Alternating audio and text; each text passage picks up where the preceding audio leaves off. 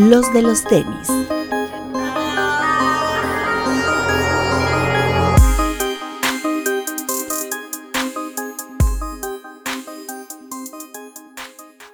Hablemos de tenis, nada más.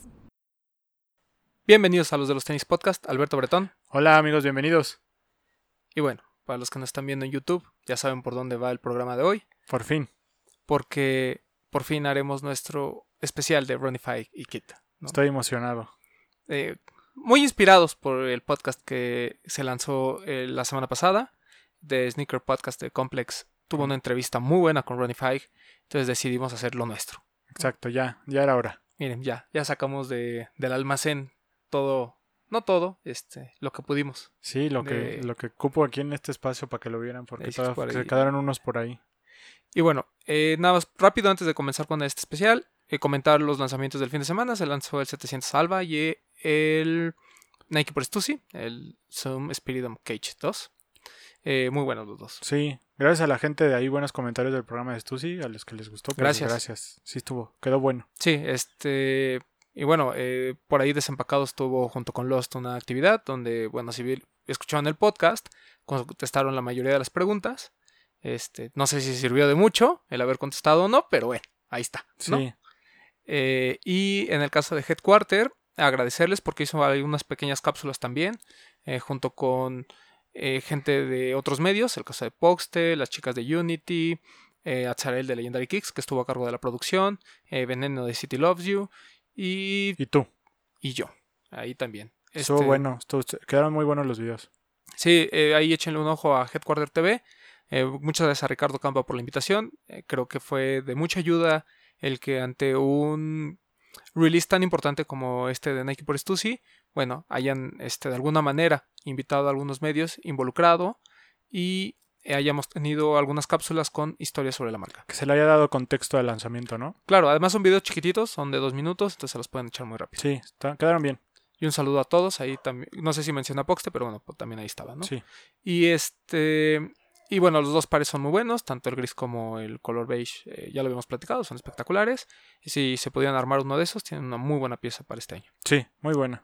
Y el alba, pues de repente pareciera que iba a haber muchos, al final no hubo tantos, entonces, pues, pues no, no alcanzamos. Así es. Eh, ah. Yo tampoco, si alguien tiene uno por ahí, ocho y medio, nueve, márcame. O, un 8, acá lo compramos barato. Barato, compro barato, vendo caro. Exacto.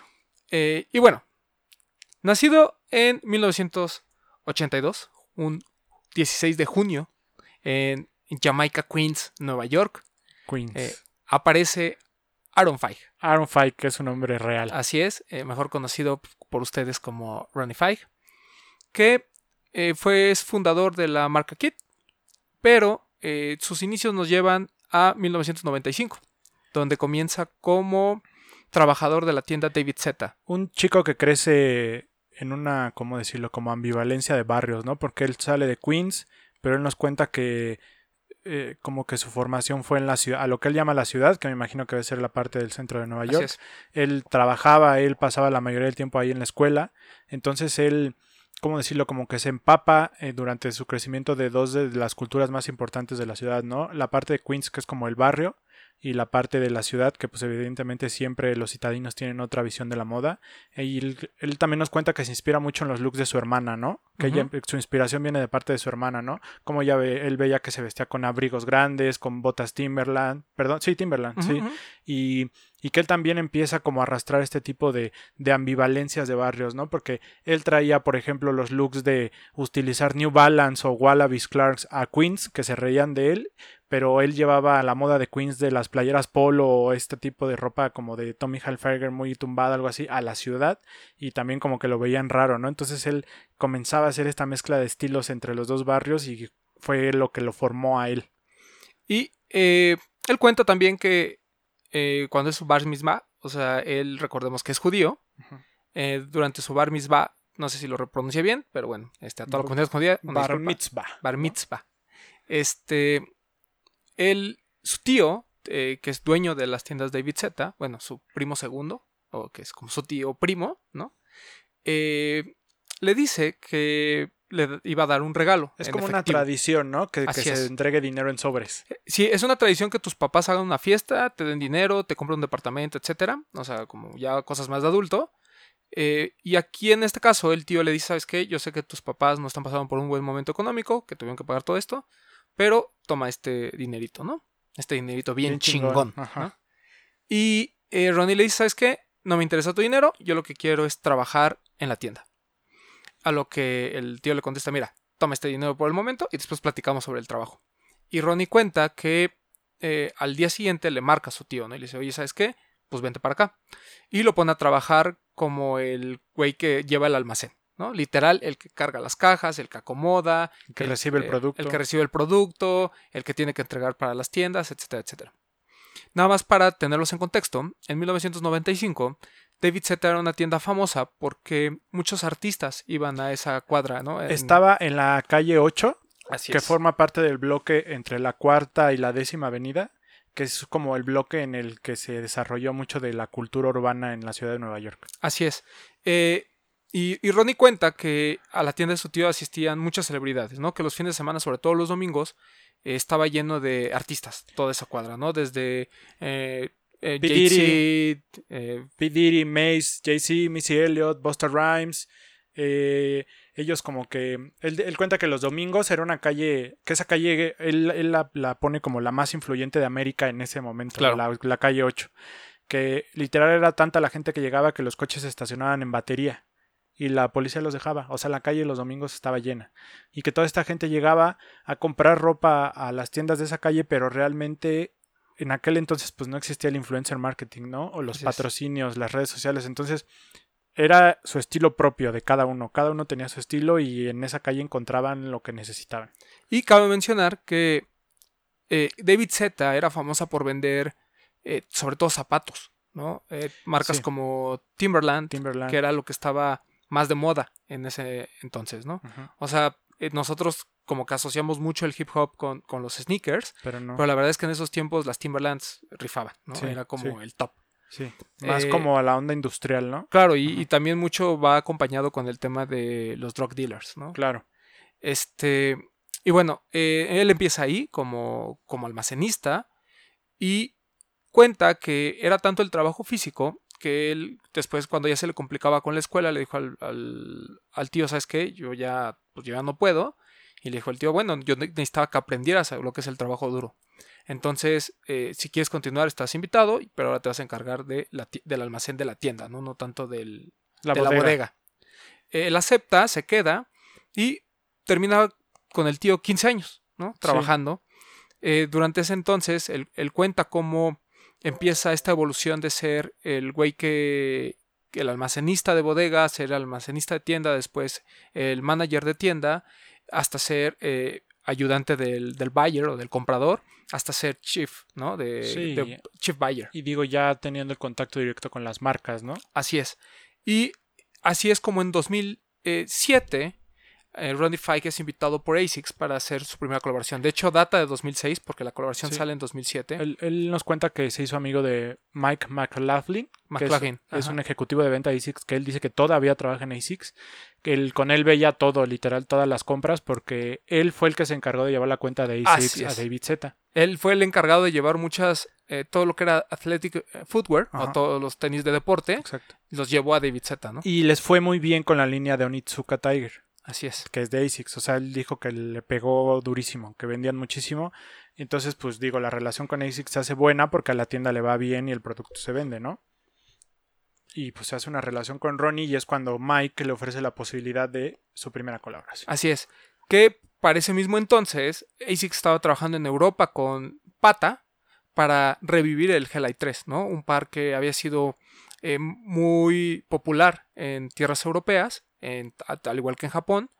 Y en, el- y en Estados Unidos, aunque no era tan popular como lo hemos platicado en otros programas, la verdad es que Ronnie tenía esta onda de que él quería unos Reebok Pump que su mamá no podía pagar. Cuando él estaba chavillo. Entonces le regala estos Hellite 3 y dice que al principio no le gustaban, pero los empezó a usar y le gustaron tanto que cuando se los acabó, así, Literal hoyo en la suela. así es, trató de buscar otra vez el modelo y le dijeron, esto está descontinuado.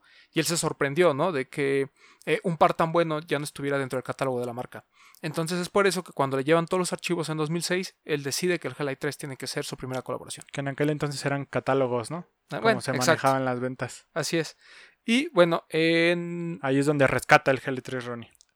Y ahí es donde comienza la historia de Ronnie como colaborador. Él usa el Hellite 3 con tres tonos de colores muy diferentes, ¿no? Como eh, pastel. El Este 252 pack. Así es. ¿Por y- qué 252 Porque solo había 252 pares De cada, cada color. uno. Es correcto. Eh, fue tan relevante lo que sucedió entre David Z y ASICS que incluso el Wall Street Journal le dedicó toda una portada. Sí, eh, eh, nos cuenta Ronnie que el lanzamiento se hace con Complex porque él tenía amigos de un amigo dentro de Complex cuando Complex era empresa, no era un medio digital en aquel Correcto. entonces. Hacen una pequeña fiesta en la Quinta Avenida en donde pues, solamente vendió 50 pares, ¿no? Entonces él sentía que tenía el agua a- en el cuello porque aparte Ronnie se avienta el tiro de hacer la colaboración sin consultarlo con el dueño de la tienda, ¿no? Con David Correcto. Z. Sí, de hecho ahí empieza como a haber ciertos roces porque eh, el nombre de Ronnie comienza a rebasar a la tienda, ¿no? De hecho, eh, nosotros hablamos del Ronnie Fight por ASICS cuando realmente lo correcto tendría que ser David Z por ASICS. Sí. Y también lo que cuenta es que al mismo tiempo que sucede toda esta eh, fiesta de lanzamiento y demás, un ejecutivo de Adidas se acerca a él, ¿no? Y le dice, oye, pues yo quiero hacer lo mismo contigo, ¿no? Me gustó mucho la colección, me gustó mucho lo que hicieron, quiero trabajar contigo. Y antes de su primera colaboración con, con Adidas, eh, Ronnie Fike saca otros, otras colecciones junto con ASICS durante 2007. Estamos hablando de el Solid Gold, que sale Bueno, pero Un ah, ah, nada más para cerrar el tema del 252, eh, como dices, lo publica de Wall Street y al siguiente día se acaban, ¿no? Se agotan. Fila Fue en la sold tienda y sold out Así inmediato. es. Eh, después saca el Solid Gold, el Stainless Steel, uno de los más bonitos. el- y eh, hasta 2008 saca el GT Quick, el Flip OG y el Vader, que para mí es de los más bonitos, hasta 2008. ¿no? Y durante 2007 y 2008 no solo tiene esta asociación con ASICS, sino con Adidas. Y en Adidas, su primer par es un Superstar, eh, es llamado Sud and Tie, ¿no? Y lo que él hace es cambiar la famosa concha del Adidas Superstar por piel. Lo que él dice es que ese Superstar podría haberse usado con traje, ¿no? Ese es el, el concepto El en general. Y también dentro de las colecciones que tuvo con Adidas, existe un par del que muy poca gente habla, que es, es un eh, Metro Attitude High Overcast, que es un par eh, muy relevante dentro de la historia de Adidas, es un par de, de básquetbol, que Ronnie obviamente conocía mucho por estos antecedentes, porque Ronnie Fike en los 90 no solo era la influencia del hip hop, sino también del básquetbol, y es la segunda silueta con la que él decide trabajar. Eh, durante sus años en David Z, después eh, siguen algunas de las colaboraciones. Por ahí hay, un, hay dos muy relevantes porque son triples colaboraciones. Uno es el Ronnie Fike por Nice Kicks por High Noviety, el Block Pack. Después tiene el famoso Super Red, el Navy Aqua, el eh, Culture Shock por eh, ASICS, el Hellite 3 también, que es otra triple colaboración, el Cove, que es uno de los colores yo creo que más bonitos que hay. Por ahí tenemos un, Puma que tiene ese mismo tono. El ASICS Hellite do- 3 2.0 por eh, Nice Kicks. Y el ASICS GT, GT2 Ultramarine y el GL3 Mint Leaf. Que aquí viene un punto de inflexión, ¿no? Porque Ronnie es como que donde se da cuenta que lo suyo son las colaboraciones. Y entonces él, él como que llega a un acuerdo con David en el que le dice, bueno, el producto va a ser para tu tienda, lo vas a poder vender tú, pero tiene que llevar mi nombre. Así Porque ese es como en lo que yo me voy a especializar. En traer de vuelta lo que la gente quiere, pero de la forma que a mí me gustaría tenerlo. Y es por eso que los pares están firmados por Ronnie Fike. Así es. Y lo que él, él habla un poquito sobre la separación entre su, su tío y él es la visión que tenían del negocio Claro. cada uno, ¿no?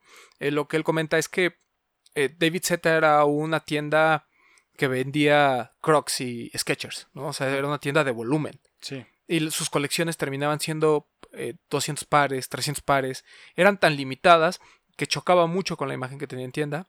Él cuenta que desde 2007 el, el famoso kit ya lo traía en mente, ¿no? O sea, ya era algo que él vislumbraba. Y es por eso que eh, en 2011 él decide separarse eh, ya rotundamente él, de David Zeta. Él habla del ciclos, ¿no? De aprender a cerrar ciclos y él, él se da cuenta que a, través de esto de las colaboraciones que él como su siguiente ciclo es enfocado a la creación, que es lo que él quiere es estar creando todo el tiempo. Y sobre todo, yo creo que también ahí entra un poquito esta mentalidad de que eh, Ronnie comienza a ser tan relevante y comienza a ganarse las portadas de las revistas, comienza a ser un tipo influyente dentro de la cultura sneaker. Entonces ya le quedaba chico su papel en David Z. Eh, y bueno, también hablamos, habla un poquito de la ambición que él tenía como hombres de negocios, ¿no? O sea, bien se puede haber quedado incluso con la tienda del tío, en alguna manera, ¿no? Sí. Eh, y además, algo que comenta muy interesante en, en, este Sneaker Podcast de Complex, él dice que siempre imaginó a Kit como una tienda autosustentable. Es decir, que todo el dinero que se generara sirviera para abrir otras tiendas. Porque una de las preguntas que le hacen es, ¿por qué nunca te asocias con alguien tan grande? ¿no? Ya vimos a, eh, por ejemplo, el TJ Hicks con American Eagle, ya viste eh, Nice Kicks, cómo le invirtió este Chupalas, ¿no? Uh -huh. Etcétera, etcétera. Y él lo que dice es, yo quiero que mi tienda viva de, la, viva de lo que gana la tienda. ¿no? O sea, todos los proyectos son autosustentables, todos los proyectos salen de Kit. Si abro una nueva tienda es porque tengo el dinero para hacerlo. Y esa ideología la traía desde ese entonces, ¿no? Entonces, digamos que fue juntando su dinerito hasta que dijo, yo me voy a separar. Y esta separación... 2011. Así es, fue para crear Kit como tal. Sin embargo, Kit no tenía su propio espacio. Kit se abre en Brooklyn a través de Atrium, ¿no? Atrium, una tienda que igual estaba especializada en streetwear, si no me equivoco. Así es. Eh, que se, se, asocia con Sam Ben Abraham, quien hoy en día pues, es de sus mejores compitas, ¿no? Incluso fue de sus best man en su boda. Él era el dueño de Atrium, quien primero le sugiere a Ronnie que él se encargue de la parte de calzado de Atrium, ¿no? Como tal. Pero pues ya la visión de Ronnie era, yo quiero mi business aparte. Así es. Pero no desecha la oportunidad de que Sam invirtiera en la idea, ¿no? Entonces lo que él le propone es, junto a Atrium, dentro del mismo espacio, pero abrir Kit, ¿no? Atrium se encargaba básicamente de la ropa, Kit se encargaba de todo lo que era footwear. Y abren en primero Brooklyn y después Manhattan, ¿no? En, ahí en, en Broadway. Uh -huh. Bueno, Broadway y Lafayette, si en no el Soho, recuerdo. ¿no? Así es. Uh -huh. eh, y bueno, ahí comienza realmente la historia de, de Ronnie Fike y Kit. Eh, vienen dos que yo creo que son de las colaboraciones más importantes en la historia de, de Ronnie. El primero es claramente el Salmon Toe. Con el ¿no? que inaugura Kit. Así, no, no, hay mucho que decir acerca del par. Uno de los pares más bonitos, más influyentes, top 10 seguro, top 5, top 3 incluso, de todas las colecciones de Ronnie Fike. Y creo que eso también despertó mucho. Eh, ya venía este, este, antecedente de lo que había hecho con ASICS y David Z. De éxito. Uh -huh. Pero yo creo que el Salmon Toe sí, sí es un parteaguas en su carrera. ¿no? Es, es un masterpiece, por así decirlo. Después vino el Leatherbacks, el Mazarin Blue, que es uno de los eh, también pares más icónicos de, de, Ronnie. Y ahí empieza también a trabajar con otras siluetas. Ya había trabajado en David Z con el, GT Quick. Y este, aquí empieza a usar el Hell Saga. Y el GT2 Rose Gold ya para 2012, junto con el Super Red. Y con el Neptune. Así como el Eclipse, el Selvage, que saca en 2012. Y 2012 es un año importante porque ocurren dos cosas al mismo tiempo. Por un lado, eh, Ronnie Fike cuenta que él ve estos como especie de joggers en, eh, eh, de Scott Chansoda, ¿no? Y él lo que dice es, me gusta este corte, pero yo quiero que mis pants tengan este corte. O sea, mi, mi, mi pantalón de pants así de algodón, sí. quiero que tengan ese corte. Y así es como nace el Mercer Pant. Una de las piezas más icónicas, no solo de Kids, sino del streetwear, en la historia del street, historia moderna del streetwear. Sí, él, él claramente dice que no inventó como tal el jogger, porque dice potencialmente ya existían, pero el jogger como lo conocemos ahora, como esta pieza de, de vestir, no tanto de pants, sino eh, como, como, esta pieza que servía para que lucieras tus tenis, fue Ronnie Fike a través de Kit quien lo hace. Lo reinventó. Así es. Entonces, de ahí empiezan las primeras colecciones de, de Kit. El Mercer Pant fue sold out inmediato. De ahí le procedieron el Mercer Pants 2 y 3. Siempre son sold out. Colecciones son... como piezas individuales. Así es. En ese momento. Y eh, en, en, términos de tenis, también 2012 marca un evento importante porque empieza su primera colaboración con New Balance, por ahí lo tenemos, que es el 99 Steel Blue, ¿no? Uh -huh. eh, y lo que dice Ronnie es que el plasma en el 99, eh, que es uno de sus modelos favoritos de New Balance, quiere plasmar los colores de los que hemos visto, ¿no? Por ejemplo, el 1300 JP. Claro. Porque Ronnie tenía esta mentalidad muy a la japonesa, ¿no? Él lo que decía es que él empezaba a intercambiar productos con gente de Japón, que a él le gustaba mucho esto de la cultura japonesa, eh, esta atención al detalle, a las hechuras, a los materiales.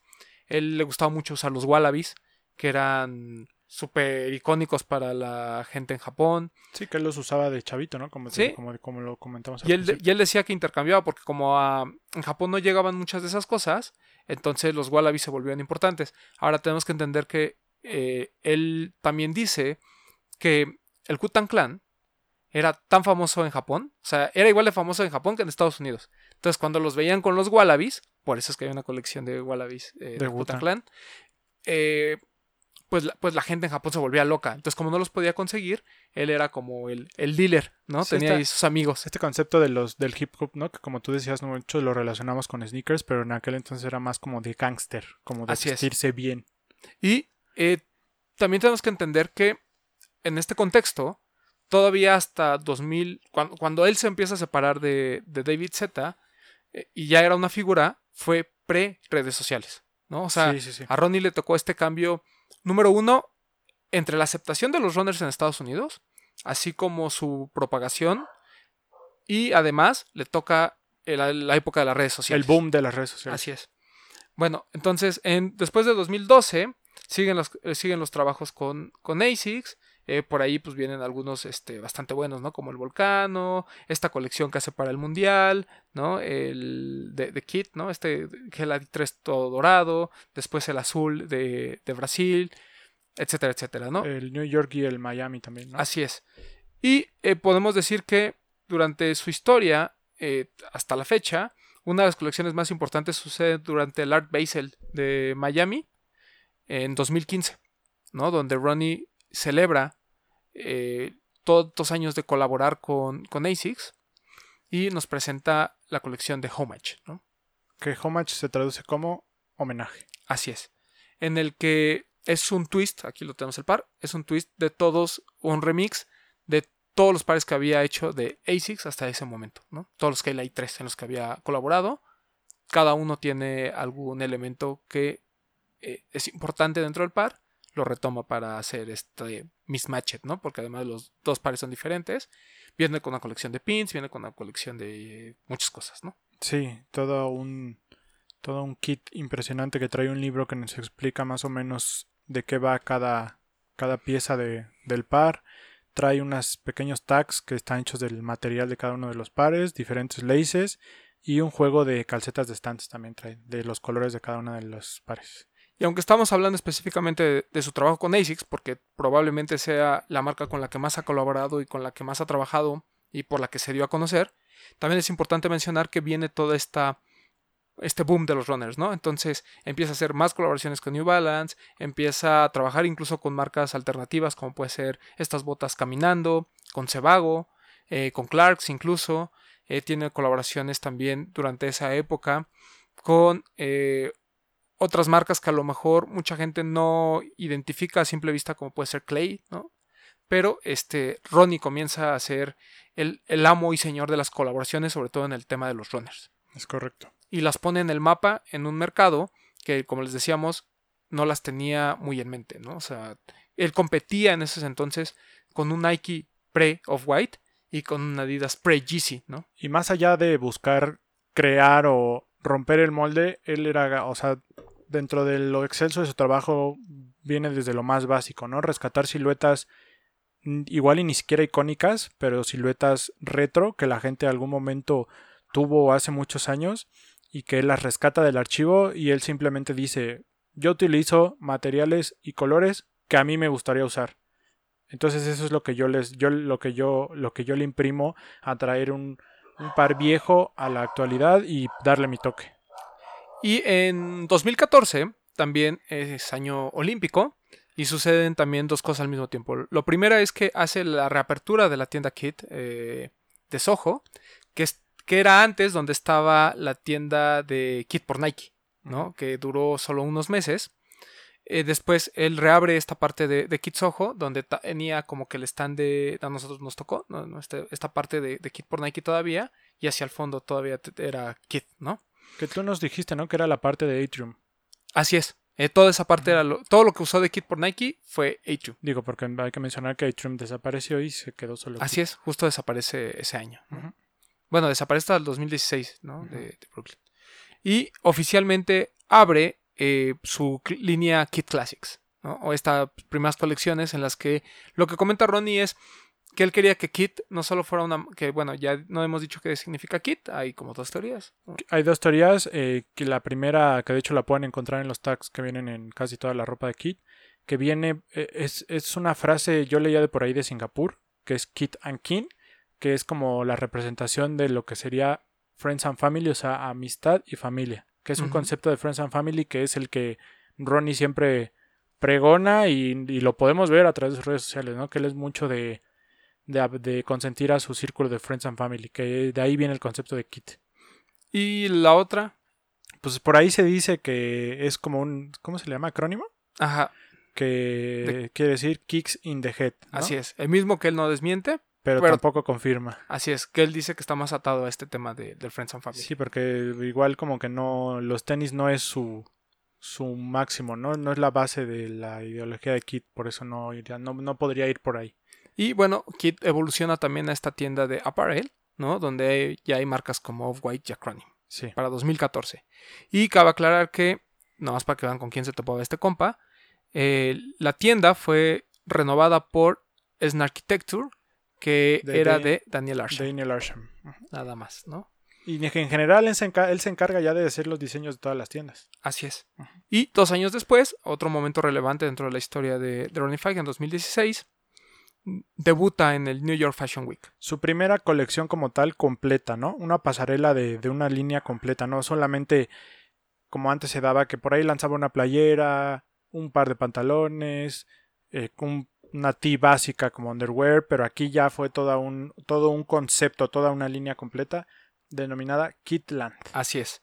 Y un año después saca Kid Park, ¿no? Que es así como eh, su entrada realmente al mundo de la moda, porque está basada en esta colección de Kid por, Versace. Bueno, rescatar de Kitland, lo más, bueno, lo más destacado fue que fue su primera colaboración con Bape, que es de donde se arroja toda una línea de t-shirts con la firma de Vapesta y Fikesta y uno, un calzado que para mí es relevante dentro de la historia de tenis, que es el Fikesta, ¿no? El clásico Vapesta en dos, en dos materiales distintos, uno completamente de piel blanco y otro que es de premium como de, de gamuza, ambos pares eh, hechos en Portugal una colaboración limitada, muy pocas piezas, no recuerdo cuántas en este momento, pero súper limitado y que creo que eso es lo más relevante de la primera línea como tal de, de moda de kit.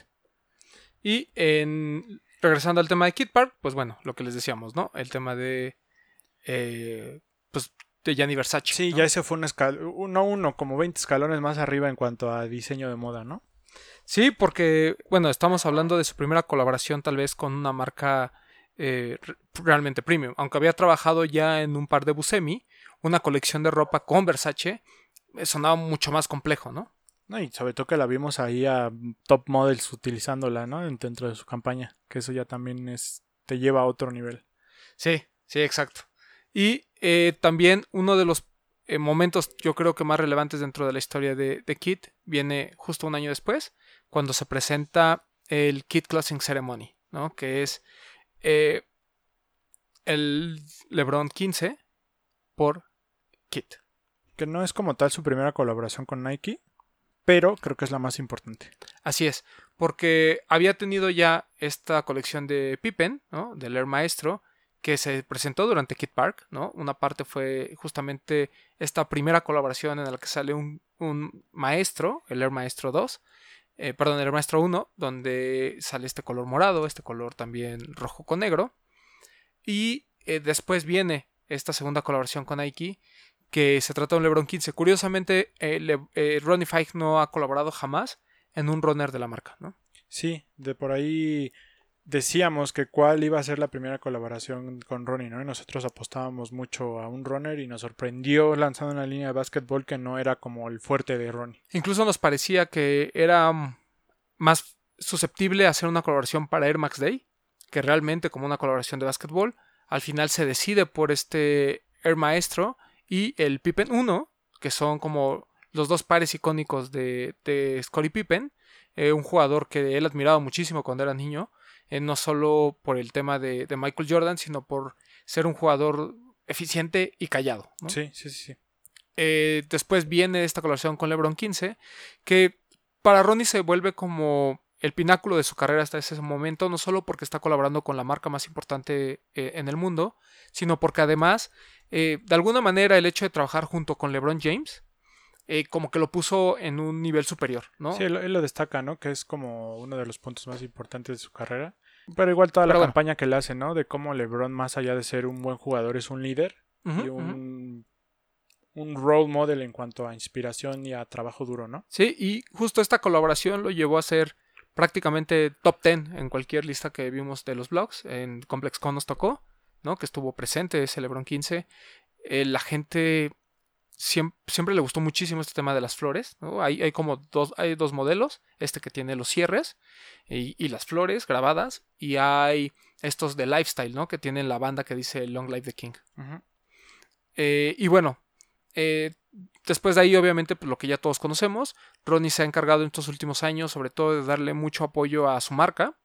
Eh, las colaboraciones, por ejemplo, con ASICS, la última que, que tenemos eh, noción, fue de hace dos años, si no mal recuerdo, en el que Hablando de ASICS, viene un momento importante en el quinto el de aniversario de, Kit, ajá, que es, él nos cuenta la historia de que cuando abrió Kit, eran cuatro modelos los que él diseñó, que solamente se lanzó Leatherbacks y Salmon Toe.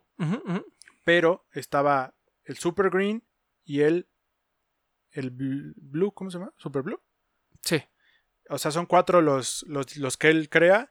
Primero saca esos dos, después viene el no es el Super Blue, es otro. o- son tres o cuatro, me estoy confundiendo, perdón. Hay una foto muy icónica de Ronnie donde tiene los pares en la mesa, que desde ahí ya veíamos el Super Green, es el Super pero el Super Green viene hasta 2016, que Así es para es. conmemorar el quinto aniversario de, de la tienda. de la tienda. Y ahí, ahí, ahí lo relevante es que también, por ejemplo, pares como el Militia, ¿no? Que no vimos sino hasta el Art Basel, también había sido uno de los eh, samples que tenía por ahí Ronnie Fike, ¿no? De hecho, eh, si no mal recuerdo, uno de los cambios fue en la entresuela, que fue el mismo cambio que vimos en el Salmon Toe 2.0. Es Realmente, en lugar de las eh, entresuela en blanco, se volvió azul, y el Militia originalmente, eh, el- creo que la foto original, la entresuela era, era naranja, si no mal recuerdo, ¿no? Sí. Entonces, eh, Ronnie Fieg ha sido un icono dentro de la, de la cultura pop estadounidense actual. ¿No? Eh, es un tipo que a través de colaboraciones, sobre todo en el tema de la ropa, ¿no? el hecho de tener un drop semanal, lo ha llevado a tener eh, colaboraciones o a tener eh, prendas inspiradas en iconos de la cultura americana. ¿no? Estamos hablando desde Disney hasta los supersónicos, los Rugrats, Power Rangers. Que nosotros lo llamamos el maestro de la nostalgia, ¿no? Así es. Porque vuelvo a lo mismo. Todo lo que Ronnie saca es, son cosas que a él le gustaban. Captain Crunch, ¿no? O sea, cosas tan inéditas. Por ejemplo, una cosa que no hablamos es que él hable Kid Treats, ¿no? Esta onda de, de tener una, un bar de cereales. Simple y sencillamente porque a él le gusta desayunar cereal. Así es. Y eh, también otra, otra cosa que tenemos que hablar de Kid es la expansión que ha tenido de la marca. Comenzamos con las dos tiendas tanto en Brooklyn como en Manhattan. Perdón, Des- ya, ya encontré la foto y es el Militia y el Super Green, los que diseñó al, junto con el Salmon Toe. Sí, junto con el Salmon Toe y, Y el Leatherbacks. Leatherbacks. Ajá. Y después eh, viene la expansión dentro de Estados Unidos. Primero Miami, después Los Ángeles. Y su inclusión en Bergdorf Gourmand, Así que es. es una tienda pues, como de high-end, ¿no? Que vende de multimarca Y en Inglaterra también ah, en Selfridges. se asoció exacto con Selfridges. Selfridges es como Palacio de Hierro aquí en México. Así cuenta. es. Y eh, ahí tiene un espacio, tiene el espacio en Ber- Bergford, Goodman. Bergdorf. Goodman. Bergdorf Goodman. Y eh, se habla de que potencialmente podría abrir próximamente en Tokio, ¿no? Es como que el gran preview que tiene Fieg para sus 10 años. Porque ya hay presencia de Kid en, en Tokio. 2021. Hay un Tiene un Kid Kid Treats. Y en 2021, eh, parte de esta conmemoración de los 10 años de, de la marca, pues seguramente va a ser la apertura de Tokio y pues nosotros vamos a estar preparados para lo que suceda eh, con vísperas del, del aniversario porque solamente va a ser algo en Nueva York. Algo importante que hay que mencionar que ustedes eh, cuando vean las colaboraciones de Ronnie lo van a notar y se lo mencionamos un poquito al principio. Hay pares que salen firmados como Ronnie Fike y hay pares que salen firmados como Kit. ¿Verdad? Sí es. La única y simple diferencia es que los que dicen Ronnie Fike es porque él los intervino de pies a cabeza Así es. y por eso tienen su firma. Eh, que eso habla de también su, su papel como diseñador, ¿no? O sea, mucha gente Lo cuestiona. lo cuestiona y dice es que él no diseña, güey, o sea, él diseña, porque él fue el encargado de todas las colaboraciones de David Z hasta 2011 y pues estamos hablando de 15 colaboraciones. O sea, no, un diseñador sencillamente no tiene que ser high-end o, o alguien que venga a descubrir el lino negro, ¿no? No, no creo que vaya por ahí. Es más bien quien, quien plasma exitosamente sus ideas, ya sea en algo que existente o en algo que él crea, ¿no? Y yo creo que Ronnie lo hace en cosas que ya existen, pero lo hace de una manera brillante. Y lo, y, lo marca mucho esta parte de, de cómo ha evolucionado como empresario, ¿no? Eh, sí empieza eh, haciendo diseños para una tienda que ni siquiera era de él, sino de su tío.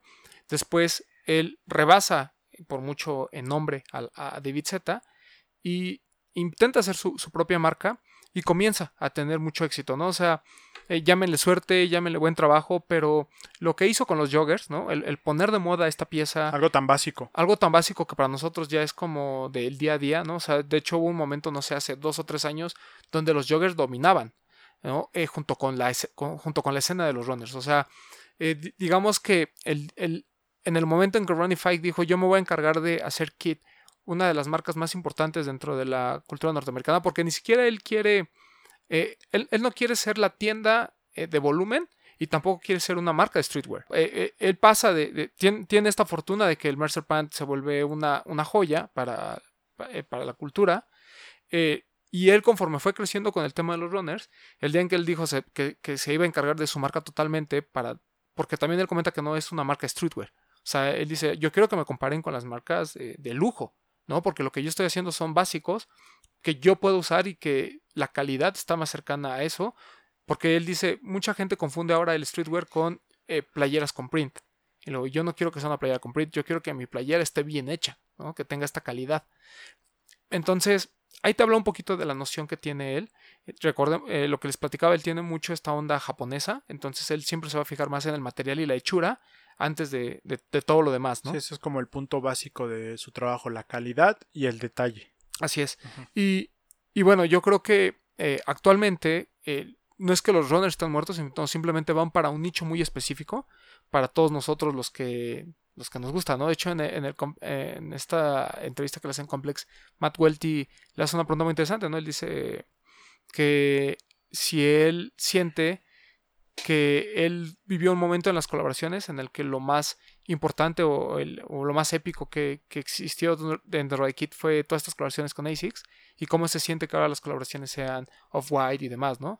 Y él dice que, pues no, o sea, que, que para él su, su colaboración más importante ha sido la que sacó apenas, ¿no? La del 992 de, Sí, la última. de, de New Balance. Entonces, siempre tiene esta mentalidad de que lo último que sacó ha sido lo más relevante. De hecho, él dice que, eh, y es como un eh, spoiler alert de lo que viene para, para Kit, que hay muchas piezas dentro de sus catálogos de colaboraciones con el que él ya no está conforme, ¿no? Él siempre ha buscado esta palabra que se llama time, que es timeless o, o atemporal, y él dice hay muchas de las piezas que ya no, ya no logran ser atemporales, o sea que hoy en día yo ya no me pondría.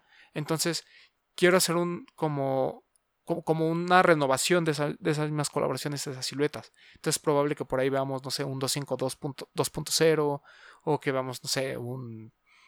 eh, Un Un- Leatherbacks 2.0. un Leatherbacks 2.0 o algo así, ¿no? O sea, sobre todo en pares que él siente que hoy ya no, ya no van con, con él mismo, ¿no? Entonces, eso te habla de esta mentalidad de, de lo pasado pasado, o sea, no te tienes que enganchar con lo que, con lo que hiciste y creer que eso es lo mejor, tú siempre tienes que estar eh, consciente de que lo que estás haciendo hoy es lo mejor, ¿no? Porque has madurado eh, en muchos aspectos, eh, sobre todo como persona.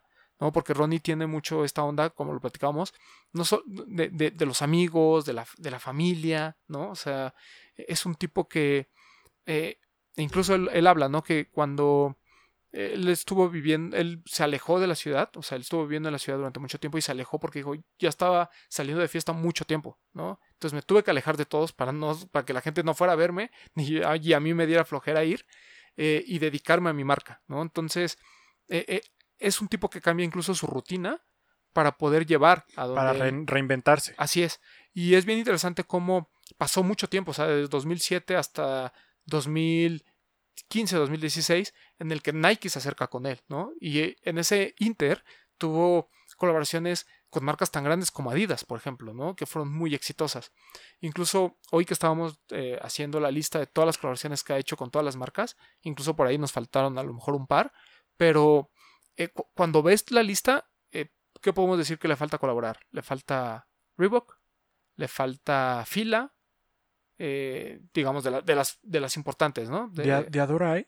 de Adorai, sí, claro. Pues está el Ah, está claro. el primo, está el Sí, tuyo, perdón. el Sí, sí, sí. Sol to Rio. Perdón, aquí lo tengo a un lado y te estoy preguntando. Sí, o sea, para mí creo que, que son como que las dos marcas en las que yo diría... Mizuno. Mitsuno, por ejemplo, estaría cool. ¿no? O sea, pues sí, exacto, Mitsuno. Porque incluso Saucony ya tuvo su, su Sí. colaboración. El Web Grid, ¿no?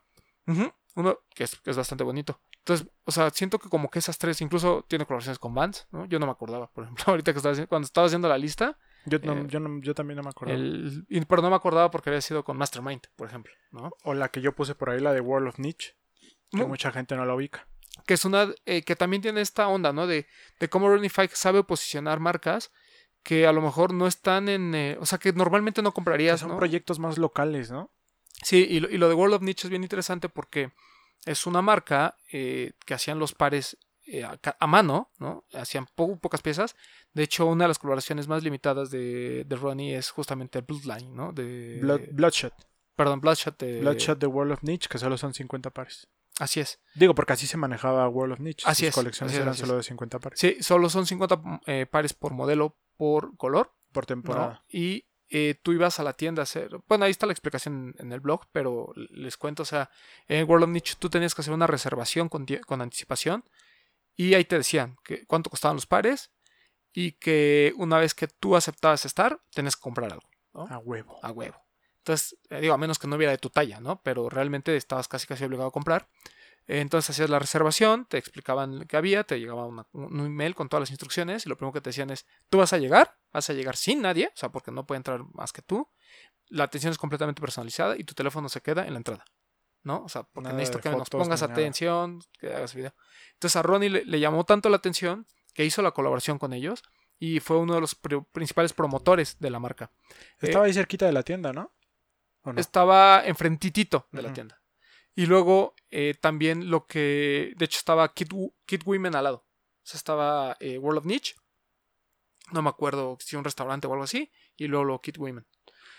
Y otra cosa que también hizo, hizo Ronnie fue colaborar con Feeling Pieces, ¿no? una marca europea de su amigo Guillaume, que tiene mu- fundamentalmente tiene mucho de lo que es Kit, ¿no? En el tema de la hechura, hacer cosas nuevas, eh, pero sobre todo desde el punto de vista de footwear, son pares hechos en Portugal, de muy alta calidad, son pares muy bonitos, son pares caros en el retail, bueno, caros entre comillas, porque digo, o sea, están muy cerca de ser un premium, pero no es un premium, entonces el precio es bastante eh, bueno si lo ves como premium, pero es bastante caro si lo ves como, un par normal.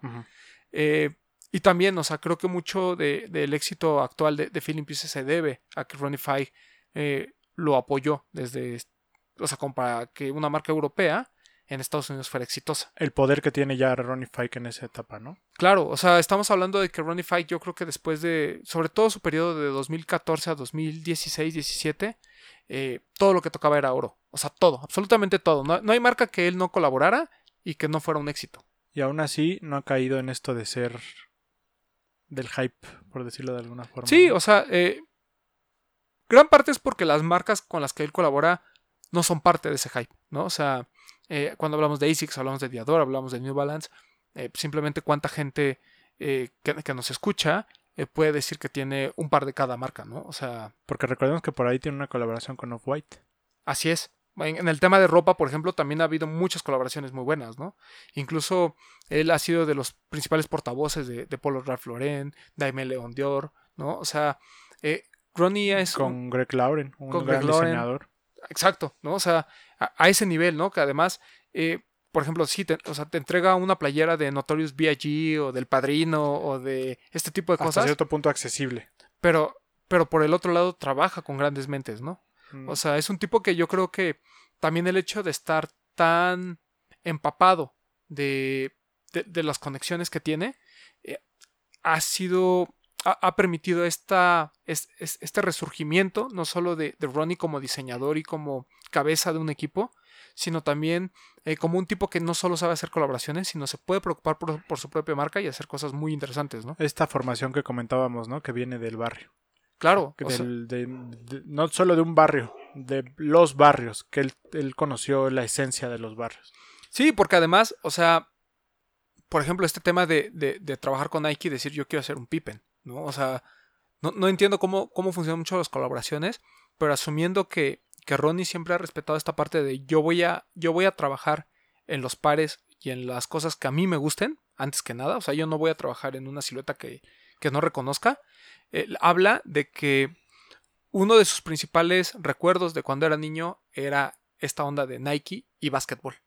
Y sobre todo el que todo lo que hace tiene historia, Claro. tiene un trasfondo, no es hacerlo por hacerlo, nada más le da un background importante, un, un fondo importante a cada cosa. Y, y es interesante el- también el respeto que tiene por parte de estas eh, celebridades, ¿no? Por ejemplo, yo me acuerdo cuando el director de Birkenstock anunció que él nunca iba a trabajar con Supreme, ¿no? Que, que Supreme le parece que ya era un tema eh, de, completamente de hype, que ya no era cultura, etcétera, etcétera. Y a los dos meses anuncian la colaboración de, de Kit con Birkenstock, ¿no? O sea, digo, son chanclas, ¿no? O sea, al final, pero no es cualquier chancla, ¿no? Y, y- tiene esta parte eh, su, su, digamos, su aporte cultural por parte de Birkenstock, que por cierto va a estrenar unas de Beams bien padres, eh, pues, o sea, queda claro cómo, cómo Ronnie eh, tiene esta... tiene esta visibilidad con, con este, con este tipo de personas, ¿no? Eh, yo, por ejemplo, me- nos contaba en algún momento Rubén y, y Camilo, ¿no? Que, que les ha tocado convivir con él en, cuando, cuando es este tema de las tiendas y demás. Y nos decían cómo él es un tipo muy... parecía hasta solo, ¿no? O sea, como que Muy reservado. él, él vive en un mundo aparte, eh, muchos lo tratan como que es de mamón y eso, y, y no lo dudo, ¿no? A nosotros nos ha tocado eh, tener experiencias ya con él, pero es, es un compa que, que seguramente está pensando todo el tiempo en cómo va a dejar su, a- a dejar su huella, ¿no? Y algo que nos quedó muy marcado, no, es- no me dejarás mentir, que nos dio, nos, nos reflejó cómo cuida mucho su marca.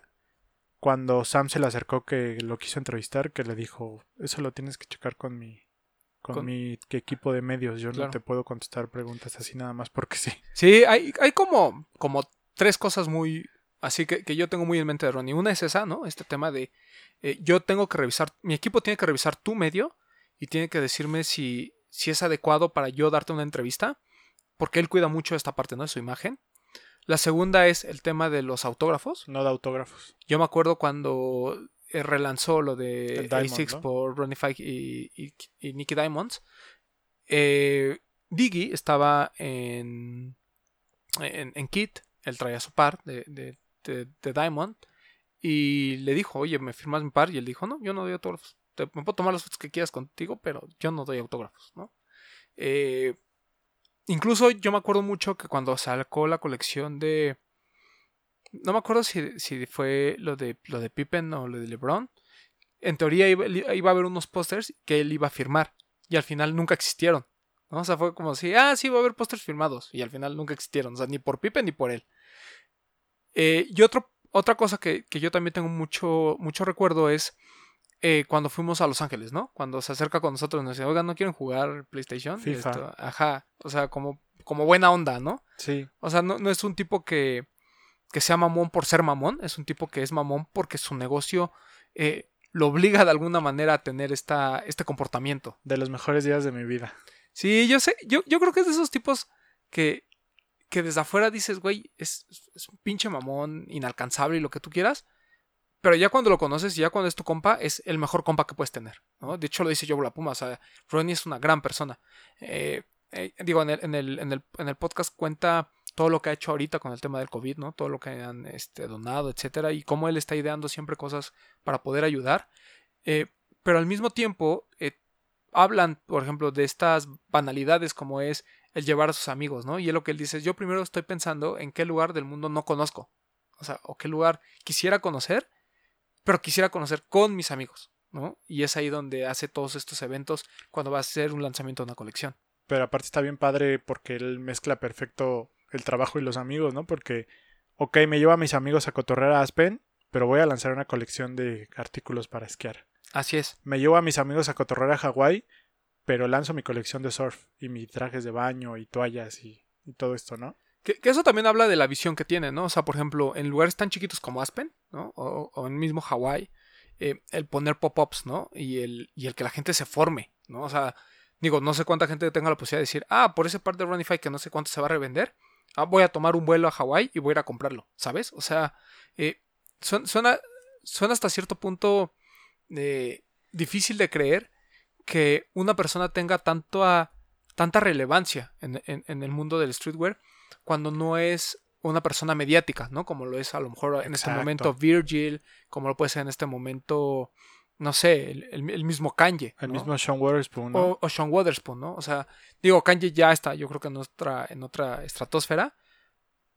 Pero vaya, o sea, la historia de Kanye viene de 2009 para acá, ¿no? Y la historia de Ronnie viene desde 2007 para acá, si lo quieres ver, ¿no? O sea, van como muy, muy de la mano, ¿no?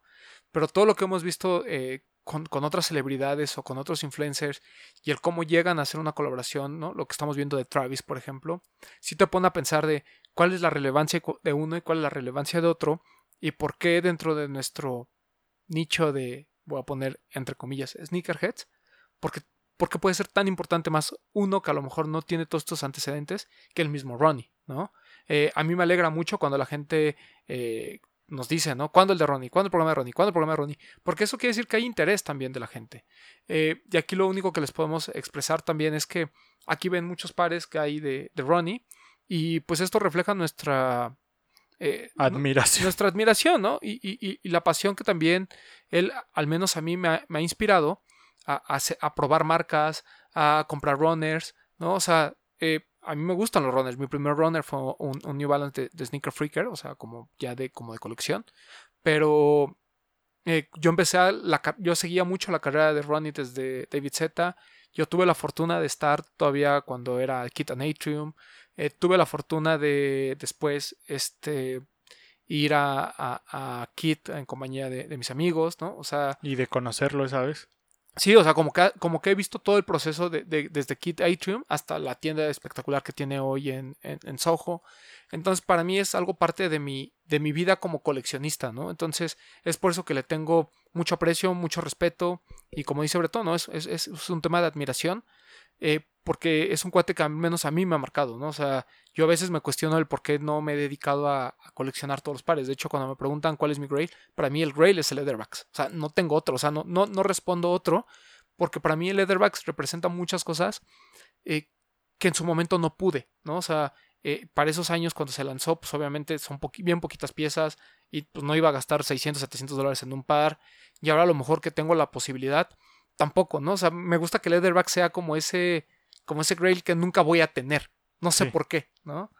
Entonces, eh, yo, y, y, cada vez que hay un lanzamiento nuevo, siempre nos compartimos las fotos en, tanto en Instagram como en, en los chats que tenemos. Eh, hablamos, ¿no? De, de, cómo este proceso de, eh, cuando ves el kit, eh, el 992B2, bueno, perdón, el, el, kit 992, el Rose Gold que acaba de sacar, pues sí te quedas pensando así de, güey, o sea, pues no es el gran par, pero lo quiero porque sé que él lo hizo, ¿no? Sí. O cuando sacó el 992 Colorist, dices, güey, o sea, yo no me lo pondría, pero lo quiero, ¿no? O sea, e ese tipo de, de, aspiración es la que nos da eh, Ronnie Fieg. Y es un tipo muy inteligente, sí es un gran hombre de negocios, no lo voy a negar. Probablemente hoy eh, ya no se dedique tanto al diseño, ¿no? Para mí que está más involucrado en el proceso del desarrollo de pieza, no tanto en el diseño. Pero el equipo que tiene simplemente tiene la misma eh, mentalidad que él, ¿no? Por eso es que cada colección es tan kit, ¿no? O sea, a ese grado hemos llegado, ¿no? De que eh, ya reconocemos las piezas, ya sabemos eh, para dónde va la marca. Está el Monday Program, ¿no? Ya es algo que pues, cada, cada semana estás viendo a ver qué se le ocurre al güey. Hoy anunció lo de algo para mujeres, ¿no? Lo de Sailor Moon. Por ejemplo, ¿no? O sea, porque además, o sea, es impresionante el, el, el catálogo de licencias con las que ha trabajado. ¿No? Eh, muy importante lo de Converse y Coca-Cola, por ejemplo, ¿no? Que es una eh, colaboración, yo creo, eh, épica por lo que significa para Coca-Cola. Yo, mi hermana trabaja en Coca-Cola y ella me contaba que es la primera vez que Coca-Cola permita, permite que alguien intervenga el logo de Coca-Cola como tal. O sea, y, y créeme que a Coca-Cola, pues a lo mejor no le, da- le daría igual que Virgil le pusiera comillas a Coca-Cola, ¿sabes? O sea, a lo que voy es, Ronify ha colaborado con tantas marcas y ha sido tan exitoso que hoy se puede dar el lujo de, tra- de trabajar con este tipo de marcas que, que rebasan toda esta cultura, ¿no? O sea, eh, el impacto de Coca-Cola en el mundo no se compara con nada de lo que pueda tener el eh, un- un- cualquier otra marca con la que haya colaborado. Por eso es tan importante, ¿no? Sí. O sea, eh, a veces, por ejemplo, el hecho de hacer un, un Converse, ¿no? Y hacerlo en varios colores, cuando todos nos imaginamos, no, es que un Converse por Coca-Cola va a ser rojo, ¿no? O sea, no, no, nadie piensa en otro color, creo yo, ¿no? Y, no, y esto que tiene el tipo que se echa los clavados a los archivos Claro. y estudia realmente la marca con la que va a trabajar, no es nada más de ahí pongo tu nombre y ya, o sea, el, el trasfondo de investigación que hay detrás de cada colección es impresionante. Sí, es, es un tipo obsesivo, ¿no? Y él lo comenta, que, que, es, que es un compa que, que se mete de lleno y para él el- la marca es su hobby. O sea, él, él lo que dice es que si tú eres responsable de una marca y tú eres responsable de un negocio, tienes que estar al 100% comprometido con tu negocio. O sea, no puedes estar viendo otras cosas, no te puedes entretener, porque es parte de él lo que decía también, es que ahora con este tema del, del coronavirus, eh, pues obviamente las, las plantas de China es con las que, con las que trabaja, pues, o sea, y le dijeron, güey, vamos a retrasar muchas cosas. Y lo que él decía, bueno, pero pues, o sea, ¿dónde va a quedar mi colección de los próximos meses? Entonces dijo que durmió, creo que durante dos semanas durmió como seis horas de estar pensando y de hacer este eh, negociaciones con, otra- con otras fábricas para que le produjeran. Y des- dice, pero a mí me quedó como lección que tampoco me tengo que apresurar porque hoy me va a llegar el producto y no tengo ni dónde venderlo. O sea, no es algo que vaya a recibir y, tenga, y pueda exhibirlo, porque lo que él dice es que yo no voy a hacer una pieza eh, que no se vea bien, no solo en fotos, sino que no se vea bien en los aparadores. Entonces dice, es, esa, ese choque, pues ahorita eh, me causa conflicto, porque pues va a llegar las cosas y yo no tengo una tienda para ponerlas, ¿no? Para exhibirlas. Entonces, ahí te habla un poquito de, de que es medio, medio loco. Medio intenso, pero también parte del reflejo de que es una mente brillante él, y también lo comenta en, en Complex, el reto de diseñar algo hoy que va a salir dentro de 3, 4, 5 Ah. o 6 meses y que tal vez a mí, yo lo diseñé hoy porque a mí me gusta, pero yo no sé si dentro de 6 meses le va a gustar a la gente. ¿no? Claro. En- Es, es un proceso creo que bastante complicado, pero que él ha sabido aterrizar y que ha encontrado un modelo de éxito hasta hacia, con su fórmula de, lo repito, ¿no? De la nostalgia, que creo que es lo más importante que tiene Ron. Sí, y- y inclu- incluso, o sea, y, y podemos hablar de que no todo lo que ha hecho es bueno, ¿no? O sea, seguramente hay pares que, pues, o sea, pues serán muy de Ron y para mí no me gustan, ¿no? Sí. Eh, y también, por ejemplo, creo que cayó mucho a veces en el tema de, de repetir colorways, ¿no? Así como de, ah, ok, ¿qué tengo que hacer? ¿Una colaboración? Ah, perfecto. Exacto. O un Hellite, ¿no? O sea, eh, ah, bueno, este color que usa en el Hellite 3 ahora lo voy a usar en el 5 o viceversa. Entonces, eh, digo, no, no todo lo que hace es, este, es lo mejor, pero creo que hay muchas colaboraciones que son eh, muy importantes. Nosotros eh, hoy en la, en la tarde hicimos una como lista de las que más nos gustan eh, para el equipo de los de los tenis y creo que hay cuatro en la que casi todos coincidimos. El primero fue el Salmon Toe.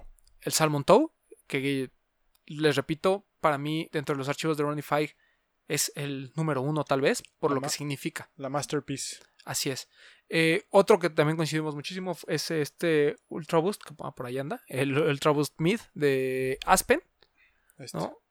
Eh, no solo el. Que, tam- que también tiene esta fortuna, ¿no? De que las marcas le den la primicia de ciertas siluetas. Él fue el primero en lanzar un Ultra Boost Mid, cuando el Ultra Boost era muy relevante dentro de la cultura sneakerhead, no solo en el área de running.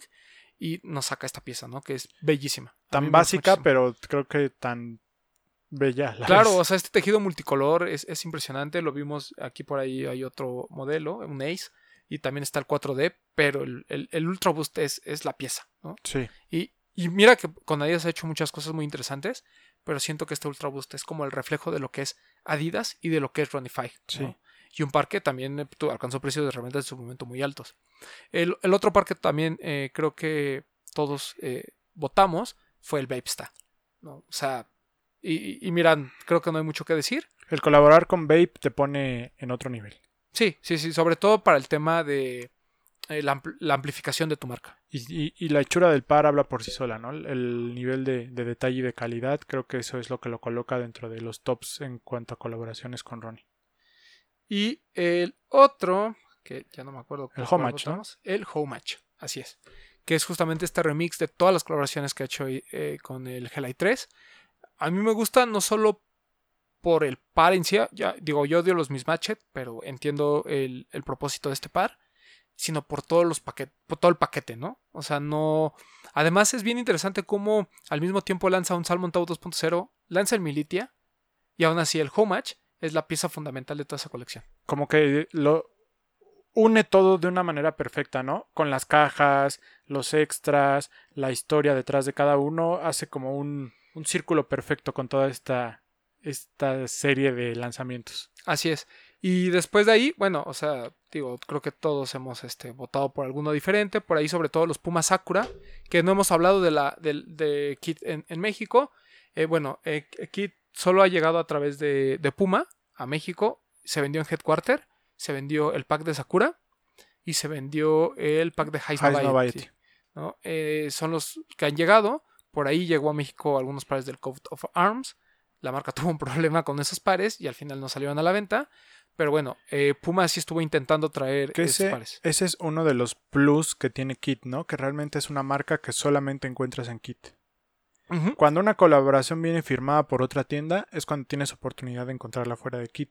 Háblese de Highs Noviety, háblese de Non- de Non-Native, háblese de eh, Sneaker Freaker o Nice United Kicks. Arrows, Nice Kicks, pero, pero es cuando es un, un co-branding tripartito, por decirlo de alguna forma. Porque los Adidas, me- o sea, por mucho que sean Kit, me parece que solamente los vende Kit. Ah, por ejemplo, el non-native, pues igual y sí lo vendieron en non-native también, ¿no? Pero fuera de eso, son cosas que solamente encuentras en Kit. Sí, es, es- es muy raro que, que una colaboración de Kit salga de sus tiendas. Pero bueno, cuando sucede es, es algo relevante, ¿no? Y, Sí. y la gente lo, así lo aprecia.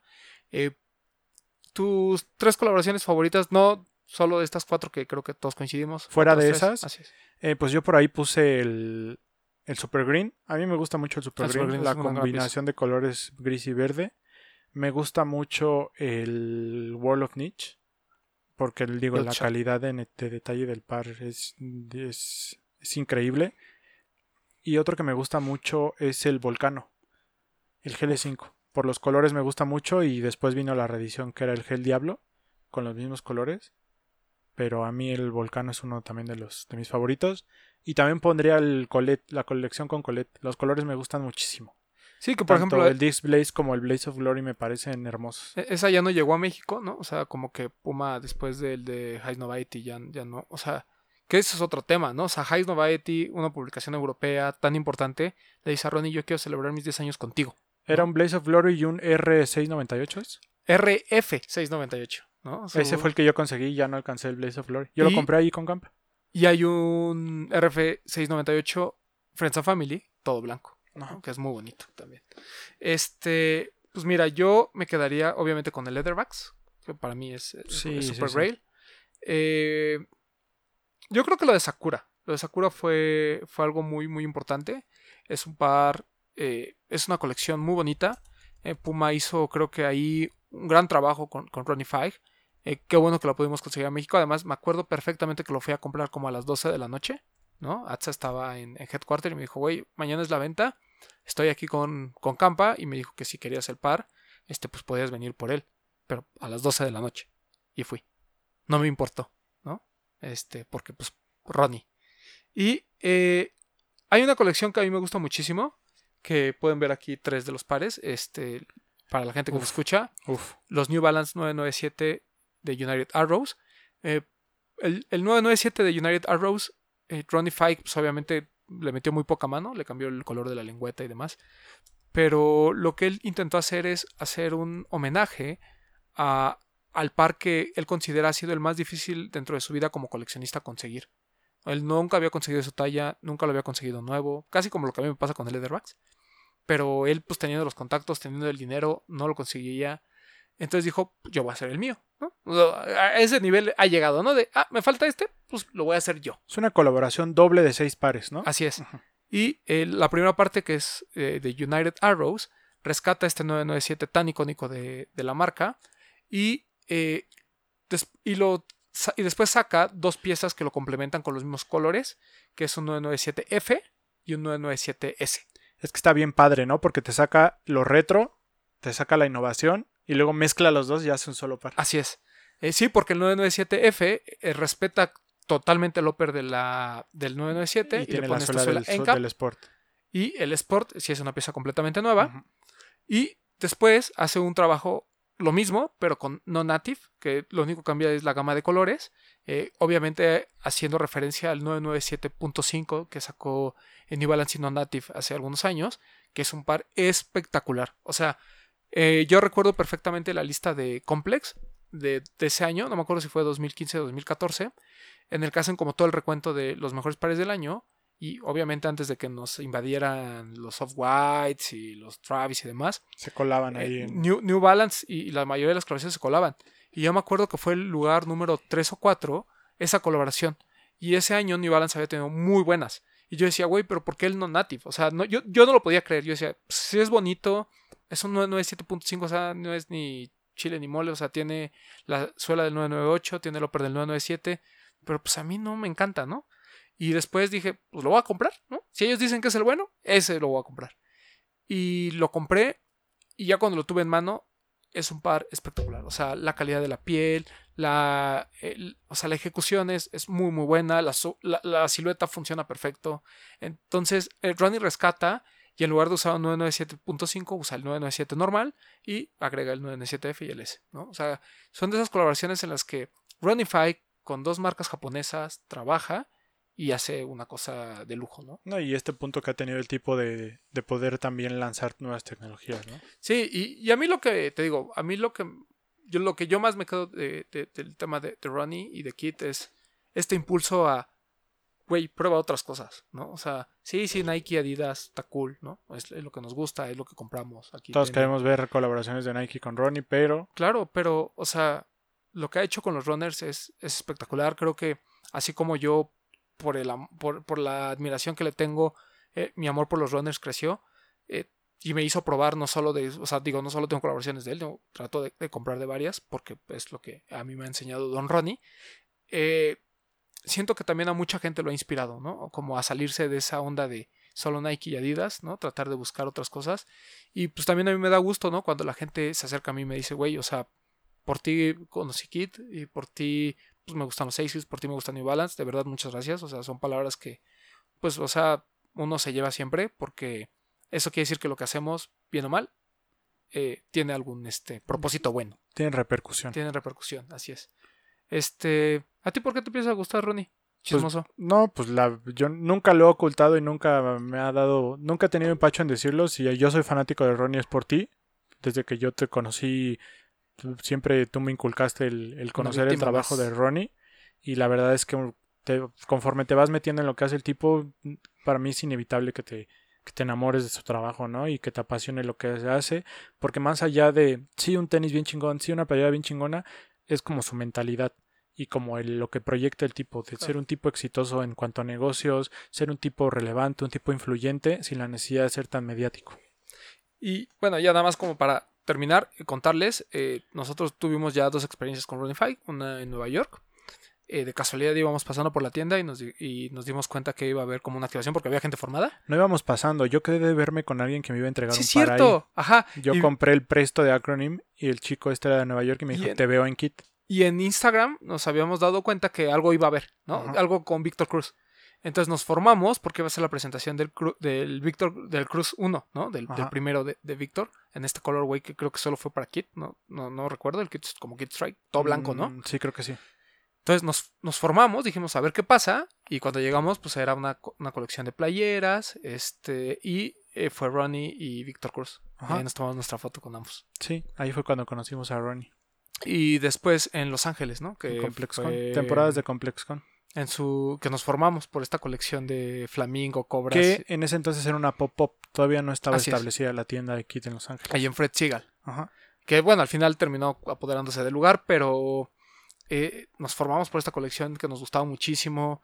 Eh, no, queremos gast- decirles cuánto gastamos, porque gastamos muchísimo dinero, gast- compramos casi todo. Creo que tardé dos años en pagar esa deuda. Eh, y bueno, o sea, es, es parte de, eh, como les digo, de, de lo que nos gusta, lo que nos apasiona. Y pues Aparte, qué bueno que ya pudimos hacer Esa, esa fue la mejor, porque fue la que les contamos hace rato, que Max y yo, evidentemente al estar relacionado con fútbol, la colección se lanzó como un, ¿cómo decirlo? Como, no no una edición especial del juego, como un patch en el que podías utilizar los uniformes de Kid dentro del juego y tenían montadas unas pantallas con, con, los, con el PlayStation ahí y Max y yo nos pusimos a jugar y de repente se para atrás de nosotros Ronnie, ¿no? Y nos dice, ¿qué? ¿Quién, ¿Quién es el que juega mejor? ¿Quién va ganando? Ya escogieron los uniformes de la colección de Kid y nosotros así de... "Ah, ah, ah, yes, yes, sí, sí, así todos nerviosos y el tipo súper buena onda se acercó, incluso nos empezó a explicar cómo poner los uniformes, nos tomamos foto con él, súper tranquilo, de hecho me acuerdo que mi foto salió mal y me acerqué otra vez a decirle, oye, ¿podemos repetir la foto? Sí, sin ningún problema, o sea, creo que eso fue de las mejores experiencias que hemos tenido con Ronnie. Sí, sí, o sea, a nosotros no nos ha tocado eso de ídolos al suelo. O sea, realmente eh, yo me acuerdo cuando Sam le contó a Manuel así como de, güey, pues cómo, ¿no? Así de que no me, no me quiere dar una entrevista y que lo vea con quién. Y, y Manuel le explicó tal cual lo que acabo- acabamos de decir, ¿no? Lo O sea, entiendo perfecto. su chamba, ¿no? O sea, es su, es su papel y es su eh, forma de cuidar una imagen, ¿no? Entonces, eh, si a ti te preguntara la gente, ¿qué par le recomendarías para comenzar con lo de Ronnie? Un Converse, ¿Un Converse? de los básicos. Sí, son de los más fáciles de conseguir, Yo son baratos. Por ahí hoy me preguntaban mi Converse favorito, no lo dudo, el, El kit del monograma, el ¿no? kit del monograma que es el Chuck Taylor básico, que realmente a simple vista ni siquiera te darías Claro. cuenta que es kit, pero yo creo que es para mí es de mis favoritos. Sí, yo igual. O sea, les recomendaría empezar por Converse o por ASICS, ¿no? Que si nos vamos en cuanto a marcas, pues seguramente ASICS, Adidas, New Balance, Converse, que son como que las cuatro Porque- principales. Fuera del éxito con ASICS, para mí también con Converse ha hecho cosas increíbles. Sí, o sea, desde lo de Mickey, ¿no? Eh, y lo de Coca-Cola. Creo que son las dos, dos de las colecciones más importantes en la carrera de, de Ronnie Fike por lo que representan ambas marcas, ¿no? Sí, Bueno, o sea, por ejemplo, ambas compañías. pues, sobre todo lo de Coca-Cola, ¿no? Siendo tan importante, tú dirías, pues igual y salía con Adidas o con ASICS, que es su favorita, y lo hace con Converse, ¿no? Y eh, nada más como para que sepan un poquito, también eh, todas estas primeras colaboraciones con ASICS no llegaban ni a los 300 pares, ¿no? Ya lo platicamos, los- la primera es de 252, son muy difíciles de encontrar, entonces pues ni se maten por esas. Eh, hay otros pares que también son muy limitados, que tampoco rebasan lo- los grandes números, por ejemplo este Clay que tenemos acá son 100 piezas, el Pony es, son 500 piezas, resulta que hay una versión como Friends and Family que está seriada en 60 como ese, que son iguales a los normales, no cambia nada, pero bueno, están, están foliadas de otra forma. Y hay Este- piezas tan básicas como el Fit Your Wear, por ejemplo. Ah, exacto. El que compré, el Adidas, el se me fue el super. El este que solo dice Kid en el cuadrito. Se me fue el modelo. Ah, ya, el SS Premier. El SS Premier, que eso es una silueta súper básica y nada más dice Kit y el zapato es de súper lujo. Se me olvidó traer ese. No me Mm. acordé en la lista. Y, y si nos vamos a, a pares este, ya más, eh, más hypeados, digamos, pues obviamente el Home Match, los Almond Toe, El Super Green. el Super Green, este son pares que rebasan los 500, 600 dólares, alcanzan hasta los 1000, ¿no? Llegó un momento en que casi todos los pares de Ronnie rebasaban los 500, 600 dólares muy fácil. el ahorita, Home Match llegó eh, a o rebasar los mil dólares. Incluso, por ejemplo, yo el Leatherbacks que amo muchísimo, pues no voy a pagar mil dólares por él, no porque no quiera, sino porque ya les dije que tengo esta obsesión con dejarlo como Grail. Pero bueno, este, creo que ya dimos un poquito de recorrido de la vida de Ronnie, su impacto cultural, lo que vivimos en México con ellos, porque la gente se formó al final. Yo me acuerdo que el de Heist Nova Yeti fue a través de una dinámica que hizo Desempacados, si no mal recuerdo. Este, así me gané mi derecho a compra. Bueno, me lo gané. Este, No me acuerdo. Yo, yo, o sea, yo lo compré, pero yo llegué a formarme. Sí, o sea, como que te lo aseguraban y después si no había fila y a los demás les Ese pack está bien padre, es el Tale of Two Cities. Porque Ujú. el R698 está inspirado en Alemania y el, y el En este Estados Unidos. En Estados Unidos. Ajá. Sí, muy bonitos. Pero bueno, si tienen la oportunidad de comprar alguno de Ronnie eh, dense, dense, ¿no? Sí, somos fanáticos. Sí, todo el tiempo vamos a hablar de Ronnie y esperamos que a ustedes también les, les apasione como a nosotros. Y eh, si van a alguna de las locaciones que tiene eh, y hay una tienda kit, no duden en visitarla, es una buena experiencia. Eh, no crean que, o sea, van a llegar y los van a atender como rey. La verdad es que son muy sosos en cuanto a, Atención al a la cliente. atención, pero en cuanto te atienden, o sea, ya como que es- la cosa cambia. Es un must visitar Kit. Sí, sí, sí. Y tiene muy buenas colecciones, tiene muy buenas colaboraciones. Y probablemente, si tienen suerte, les pueda tocar una eh, al- alguna colaboración o un Kit Strike, ¿no? Que son estos pares que no son colaboración, pero que son colores exclusivos que le dan a, a Ronnie, eh, muy al estilo de Size, ¿no? Que tienen colores exclusivos. Kit.com envía a México. Así es. Entonces, Eh, cuando hay basics, hay básicos que. Que pueden mandar. pueden, y sobre todo la ropa, ¿no? Creo que vale mucho la pena. Y pues bueno, ¿algo más que quieras agregar? Nada, simplemente para cerrar, Kit creo que se ha convertido en una, en una marca que, que yo creo que yo podría usar todos los días. A mí me, me gusta mucho la ropa porque como lo comentabas, está entre la línea de ser high-end y no diría low budget, pero como regular, porque creo que está en el precio de lo normal, pero te ofrece una calidad más pegada a algo, no high-end, pero premium. Premium sería la palabra. Eh, no sé, se ha vuelto de mis favoritos y yo sí los invito a que cuando puedan lo prueben. Eso sería importante. Y pues nada, teníamos que tener este programa porque a pesar de que todos los días les hablamos de Ronnie, creo que fue es importante hacer una retrospectiva de quién es el tipo, de dónde viene y que sepan por qué Ronnie Fike es Ronnie Fike. Así es. Porque es un tipo que, que desde abajo se ha formado y creo que ha ayudado a formar el movimiento de tanto del sneaker game como del streetwear. Y bueno, es, es un tipo que además, eh, como les hemos dicho, es, es un ejemplo a seguir, ¿no? De hecho, él decía que, que él quería trabajar con su tío eh, cuando tenía David Z porque para él él era como su, como su héroe, ¿no? Como el tipo con el que... El tipo cool. Ajá, para el él. tipo que, que- que con el que quería trabajar y aprender, ¿no? Todo este negocio de- del footwear. eh, y lo ha logrado, ¿no? Ha, ha rebasado a muchos. Eh, tampoco es un trabajo de dos años o tres años, es un trabajo que lleva desde que entró a trabajar como almacenista hasta que logró ser este comprador. O sea, durar 15 años en una empresa no es cualquier cosa, y menos cuando eres joven, ¿no? Y cuando tienes tanta ambición. Un tipo serio, low profile, que no tiene escándalos, un hombre de familia, pero que aún así, bajita la mano, en los paneles importantes de discusión de sneakers siempre lo ves participando. Así es. Es un tipo que, que su palabra es, es importante, es una. Va, va a ser una leyenda, va a ser un tipo que, que tenemos que eh, poner, o sea, tenemos que darle, en- ponerlo en contexto y darle la importancia que debe de tener, porque no es ningún improvisado, ¿no? O sea, hay mucho hate sobre él, hay mucho hate sobre que eh, a lo mejor eh, ya no diseña, que ya no es el tipo, que ya simplemente vive de la nostalgia. Pero mire, vivir de eso y lograr esas licencias fue porque hubo un trabajo previo. Quiero Yo- mandarle un saludo a un amigo mío por ahí que hace 3, 4 años nos dijo que la carrera de Ronnie estaba muerta, ¿no? Así es. Y hoy en día cada que me acuerdo de eso y veo este par y veo ese y veo el que viene y veo el much, pues simplemente me genera mucha risa, ¿no? Me alegra el día acordarme de esas palabras Claro. y ver en dónde está Ronnie hoy en día. Sí, o sea, vaya, ok, hoy el tipo se dedica a la nostalgia y lo que ustedes quieran. Pero entonces díganme qué hizo de los últimos 10 años, ¿no? O sea, no, no puedes vivir de eso 10 años y creo que Ronnie ha aprovechado, ha hecho muy bien su chamba y sigue para mí siendo un tipo muy, muy relevante. No hay lista en la que no aparezca como uno de los más relevantes. Lo ha entrevistado eh, este, Wall Street Journal, lo ha entrevistado New York Times, lo ha entrevistado GQ, lo ha entrevistado eh, Complex. o sea, en todos los medios habidos y por haber, importantes en Estados Unidos, tanto de moda como de eh, sneakers, el tipo Fike. está ahí presente. Entonces, pues muchas gracias por escucharnos, nos aventamos más de, mucho más de una hora, pero creo que, como dice Bretón, ya, ya nos tocaba hacer este programa. Eh, y bueno, o sea, ya saben lo, lo que nos gusta, ya vieron por ahí algunos pares que tenemos en la colección, Eh, pero sobre todo yo quiero que se lleven esta onda de, no importa que no sea Fike, si a ustedes les gusta lo que hace Sneaker Freakers, si a ustedes les gusta lo que hace Concepts, lo que hacen otras tiendas, otras marcas, pues denles una oportunidad, ¿no? O sea, eh, el tema yo siempre les he dicho es darle otros sabores a, su colección. Hay gente que se va a dedicar siempre a coleccionar Air Max, es muy respetable. Hay gente que siempre se va a dedicar a coleccionar Jordan 1, es muy respetable. Pero si ustedes realmente quieren ponerse esa etiqueta de, de sneakerhead o simplemente demostrar su entusiasmo por el tema de los sneakers, es bien importante que también le den el justo valor a otras marcas. Vamos a hacer una, una semanita de Ronnie Fike, ¿no? Que nos enseñen ahí que suban fotos. Órale, si, tienen, va, va. si tienen pares de Ronnie, suban sus fotos y etiquétenos. Hashtag los de los tenis. Igual ahí nosotros vamos a estar compartiendo. Nos resultó muy difícil hoy enseñarles detalle de cada uno de los que tenemos aquí porque son muchos.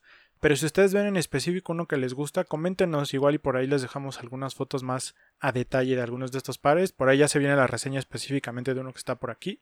Pero si alguno quieren conocer alguno más a detalle, escríbanos, díganos cuál y con gusto se los enseñamos. Sí, y si tienen alguna de, de cómo tallan o de cómo conseguirlos y eso, pues nada, mándenos un DM y, y lo que podamos les ayudamos, ¿no? Sí, Bueno, pues pruébenlos. este, esta semana no sé qué lanzamientos haya.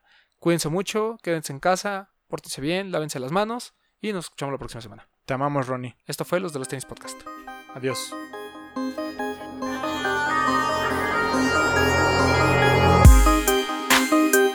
Hablemos de tenis, nada más.